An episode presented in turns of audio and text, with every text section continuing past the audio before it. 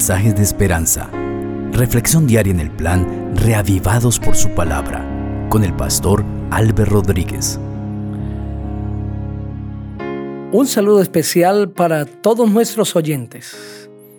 Dejando el libro de Job, que ha sido cerrado con el capítulo 42, nos introducimos al libro de los Salmos y vamos a ver a través de cada salmo la gloria de Dios, su mensaje maravilloso y ese amor de nuestro Padre Celestial. Vamos a orar. Padre precioso, muchas gracias te damos por tu palabra, Señor, porque ella nos sigue hablando y tenemos la seguridad que a través del libro de Salmos tú llegarás a nuestro corazón y nos enseñarás tantas lecciones tan maravillosas, Señor, que en tu palabra vamos a encontrar de tal forma que transformará nuestra vida. En el poderoso nombre glorioso del Señor Jesucristo, a quien sea la gloria y la honra, a quien es la alabanza de los salmos. Amén. El libro de los salmos, o salterio, deriva su nombre en castellano del título que la colección tiene en la Septuaginta, que es salmoy o salmos. En otras palabras, una canción entonada con acompañamiento de instrumentos de cuerda. Y un manuscrito tiene el título de Salterium, de donde se deriva la palabra salterio.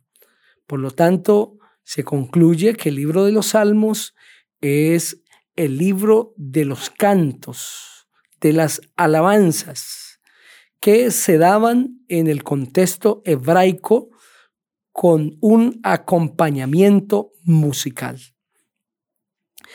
Cuando hablamos de autor para el libro de los Salmos, debemos entender que no fue un autor, sino varios autores.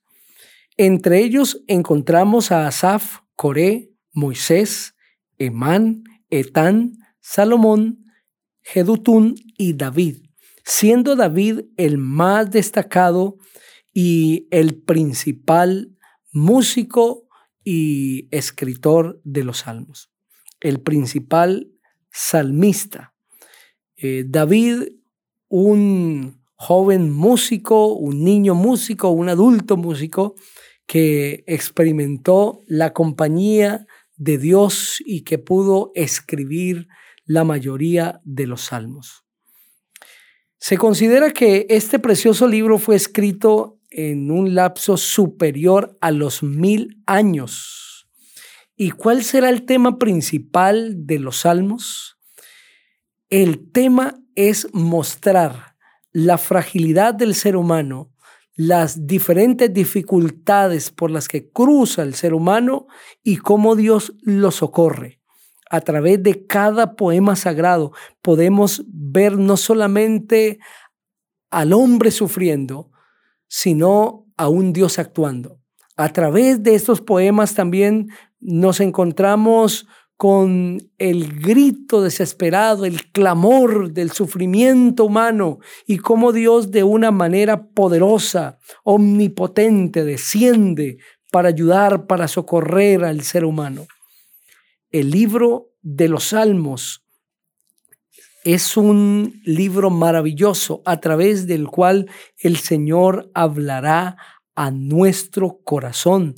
Y usando este precioso libro, Dios de una manera especial eh, llegará a nuestra vida y nos enseñará el camino de la salvación. Veremos a través de él eh, cómo Dios socorre a sus hijos, cómo el Señor eh, obra para traer paz, para traer gozo al corazón del ser humano. Hoy vamos a leer el primero de estos salmos, el Salmo 1, que es corto, con seis versículos, pero con una profundidad de conocimiento extraordinaria. Así dice el texto. Bienaventurado el hombre que no anda en compañía de malvados, ni se detiene a hablar con pecadores, ni se sienta a conversar con blasfemos, que por el contrario se deleita en la ley del Señor y de día y noche medita en ella. Ese hombre es como un árbol plantado junto a los arroyos. Llegando el momento da su fruto y sus hojas no se marchitan. En todo lo que hace prospera. Con los malvados no pasa lo mismo. Son como el tamo que se lleva el viento. Por eso los malvados y pecadores no tienen arte ni parte en el juicio, ni en las reuniones de los justos. El Señor conoce el camino de los justos, pero la senda de los malvados termina mal. Amén. A través de este precioso salmo encontramos una maravillosa introducción para el libro de los salmos. Este, este salmo y el número dos eh, presentan la introducción para todo el libro. Y en este salmo de manera especial se presenta de una manera breve y en forma poética una ley espiritual que se expresa en todos los salmos y es que la justicia lleva al éxito y que la injusticia lleva al fracaso. Que el hombre que anda recto delante del Señor triunfa y el que se revela con Dios fracasa. Por eso el Salmo empieza diciendo, bienaventurado el hombre que no anda en compañía de malvados, ni se detiene a hablar con pecadores, ni se, siente con, ni se sienta a conversar con blasfemos. La palabra bienaventurado se puede traducir como dichoso. Oh, feliz. Qué felicidad vive aquel hombre que no anda en compañía de malvados. ¿Cómo es feliz aquel hombre? El enemigo se ha propuesto hacernos creer que el que hace la voluntad de Dios es el amargado, es aquel a quien le falta el gozo, a quien le falta la felicidad, pero que el que lleva la contraria a Dios y el que vive en desobediencia, ese sí vive feliz y disfruta de la vida y goza de los placeres, pero el Salmo nos presenta que el que hace la voluntad de Dios, que el que se aleja del pecado, es el verdadero bienaventurado.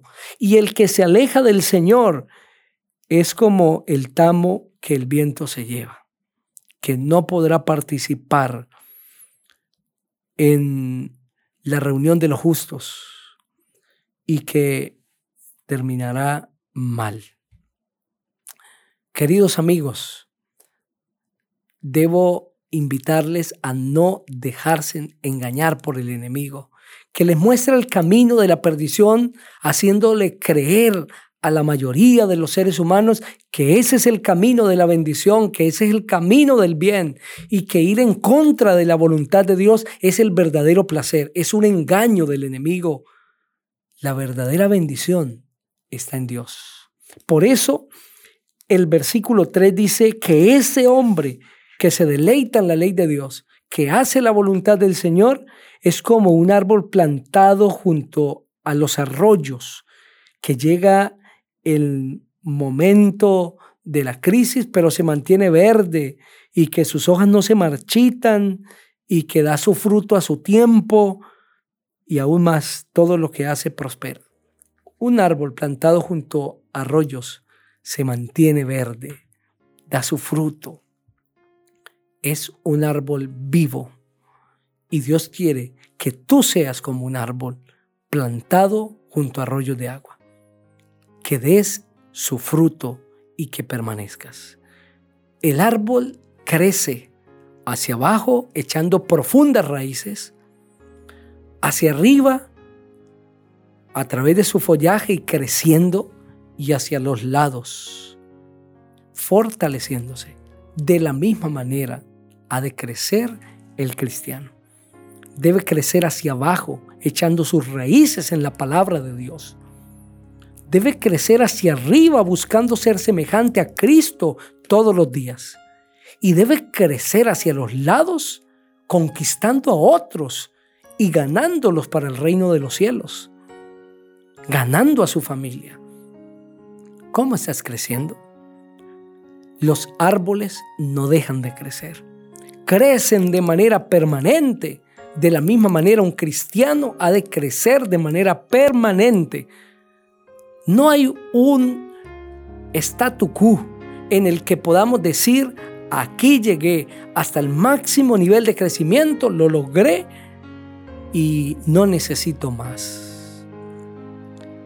Necesitamos crecer, porque el día que no crezcamos, ese día decrecemos. Crece hoy en el nombre de Jesús. Busca su justicia y su presencia como el bienaventurado que eres. Quiero invitarte para que ores conmigo. Padre, muchas gracias porque nos enseñas lecciones maravillosas a través del libro de los Salmos. Bendice a cada persona que ha escuchado este mensaje donde quiera esté, en Cristo Jesús. Amén. El Señor te bendiga